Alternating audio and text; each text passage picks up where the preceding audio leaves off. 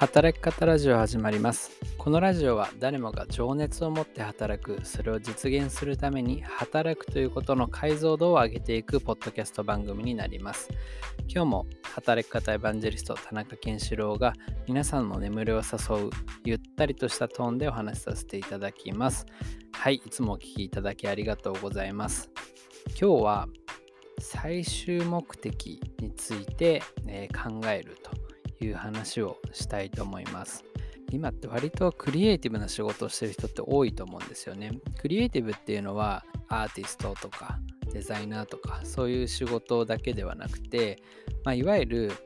絶対的な答えがないような仕事ですね。こうマニュアル通りこれをやれば OK ですって仕事だったら全然いいんですけれども、まあ、絶対的な答えがないような仕事をしている企画だったりとかライティングとかもそうですよね。はい。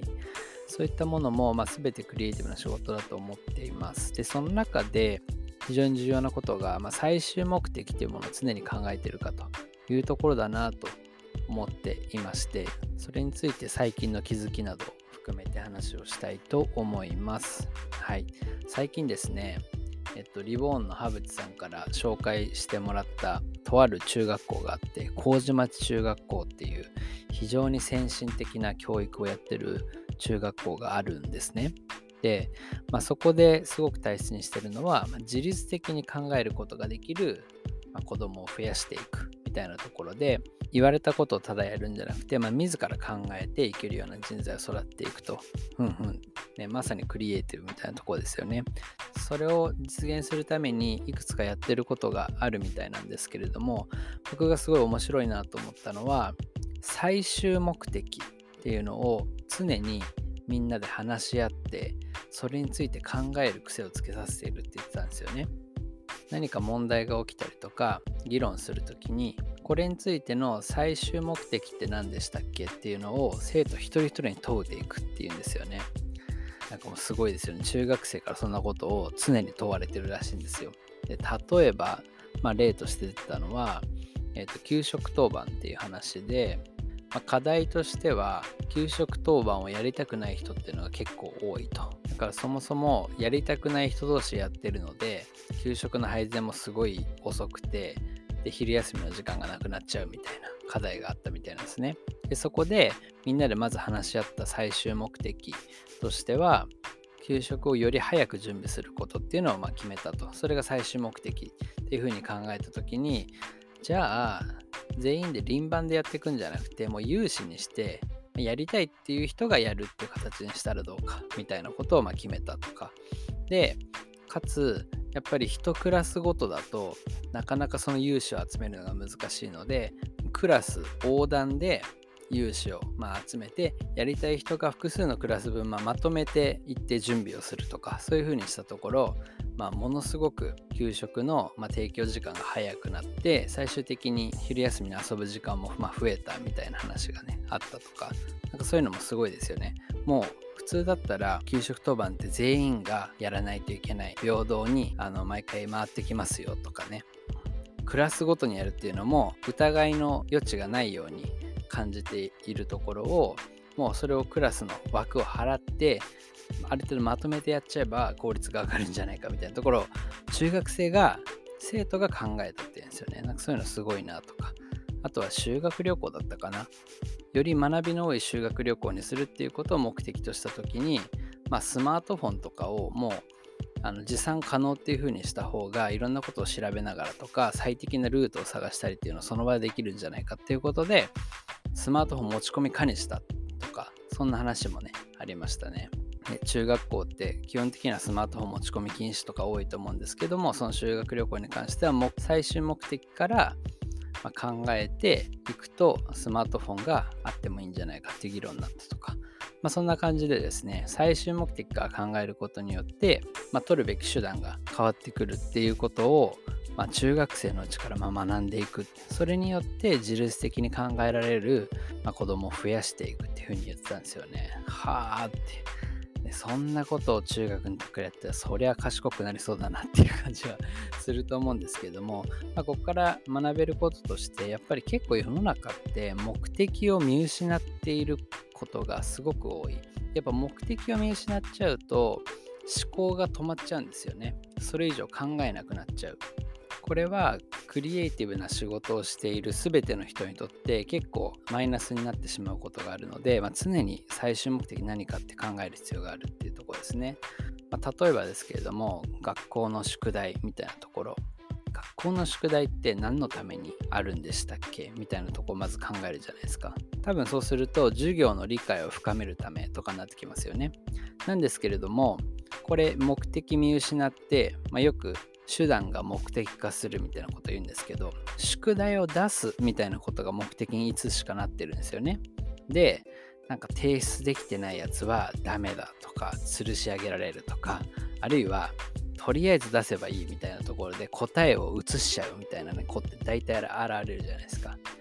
でもそれって最終目標である授業の理解を深めるっていうところからはまあ合ってないわけですよね。でまあ麹町中学校とかはそもそも宿題がないらしいですね。授業の中だけでより理解を深める方法もあるし逆に学校終わって家に帰った後はより探究的な自分で考えるようなことに時間を使ってほしいみたいなことをま言っている。こういうの面白いですよね。まさにクラウドカレッジのライターコースとか僕今やってるんですけども課題をま毎週2回提出してもらってるんですね。まあ、これも結構同じ話ですよね。なんか別にあの提出しないと悪いとかそういうわけではなくてやっぱりコースの内容をより深く理解して最終的に今後の、スキルアップだったりとか、まあ、検定の合格っていうところにつなげるために課題っていうものを提示していると。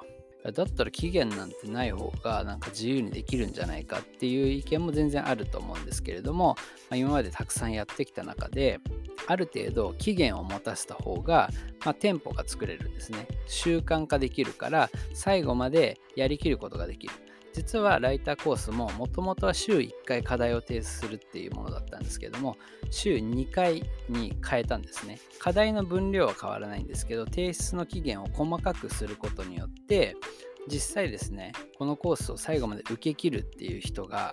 一気に増えたんですね。この提出を2回にすることによって。なのでこの課題を週に2回出すっていう手段は非常に重要である。それはなぜかっていうと最終目的として、まあ、コースの内容をより深く理解してもらい最後まで続けてもらうためっていうところがあるということですね。まあ、こんな風に考えていくと。なんでライターコースのメンターさんとはですね今まあ、コースの終了率100%っていうのを最終目的にして、えー、いろんな施策をね、また新しくやっていったりします。これは会社単位でもよく起きるんですけれども、例えば売上とか利益の最大化ばかりに目がいって、なかなか新規事業が作れないみたいな会社って今すごく多いんですよね。やっぱり新規事業とかってそんなすぐには収益が立たなかったりするしそれだったら既存事業をもっと伸ばした方がいいんじゃないかみたいな議論って、まあ、大体どこでも起こるんですけれども結局長い時間かけて新規事業をまあ育ててきたことがある時にボンとうまくいくみたいなこともあるっていうところで、まあ、この辺りの議論って結構いろんな会社で起きることだと思うんですけどもじゃあ新規事業を作ろうって言った時に売上とか収益の最大化ではなくて例えば会社のミッションとかビジョンとか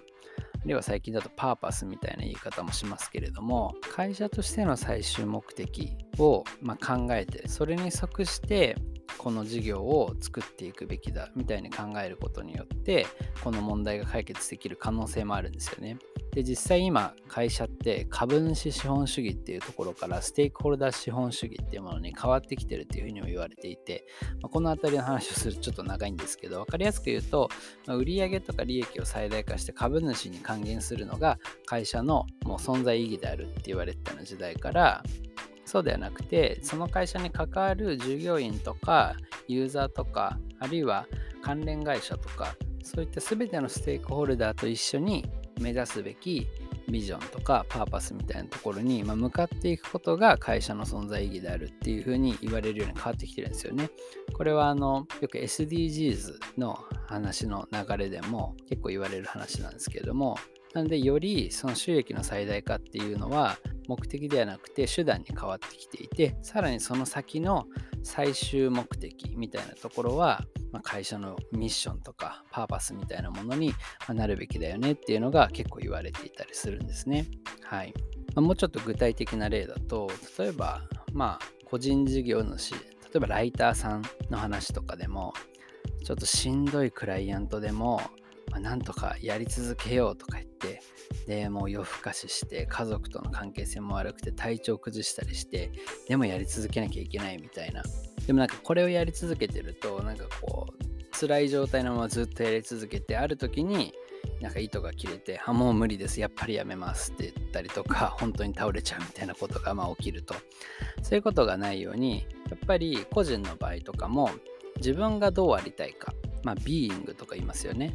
自分のありたい姿から最終目的をま考えるっていうことがま大事だったりしますね。はい。あの、幸せの条件を考えるなんていうラジオの回もやったと思うんですけれども、やっぱりそういったところから考えて、このクライアントの仕事やるべきなのかみたいなところを、まあ、しっかりと考えていくとか、そういうのも、まあ、結構大事なのかなと思います。あとはクライアントワークでお客さんにも最終目的があるっていうことを考えることすごい大事ですね。まあライターさんの話をまたするとこの記事を書くことでクライアントはどうしたいのか最終目的は何なのかっていうところですね。ただ与えられたキーワードとかレギュレーションとかだけを考えていると結構行き詰まっちゃうことがあるんですけどもこのクライアントは最終的には何をしたいのかっていうのをちゃんと把握できてますか？それが把握できているとこの記事を書くことでねこの読んだ人をこういう気持ちに変えさせたいとかっていうのが見えてきてそれに即して、まあ、書くっていうことがより重要になってくるっていうところですね。はい、まあ、この辺りは結構ライターの方はあのよく知っていることかと思うんですけれどもこんな形でですねいろんな例から見てもやっぱり手段が目的化されていたり目的自身を失ったりすることって結構よくある。ので何か課題にぶつかったりとかした時はこの最終目的って何だったっけ？とかあるいは自分が目的だと思っているもののさらにその先に目的ってなかったんだっけ？とかっていうのを考える癖をつけるとよりクリエイティブになれるんじゃないかなというふうに思います。まあ、それをね、麹町中学校は中学生からやってるということで、まあ、そういう子たちがこう大人になってくるとすごいなというふうには感じるんですけれども、あとは、まあ、組織で仕事をするってなってきた場合に、その目的っていうのが組織の中のメンバーですり合っていないとそれうまくいかないですよねっていう話ですね。はい。目的が違えば取るべき手段っていうのももちろん変わってきてしまうのでとにかく最終目的とか最終目標をすり合わせるっていうのが大切。どんなに小さなプロジェクトでもそこの目線が合ってないと何をやっているのか途中で分かんなくなってきちゃったりとかするっていうところですね。はいということで今日はですね、えー、クリエイティブな仕事をする人は最終目的を考える癖をつけましょうという話をさせていただきました。ではまた来週お会いしましょう。おやすみなさい。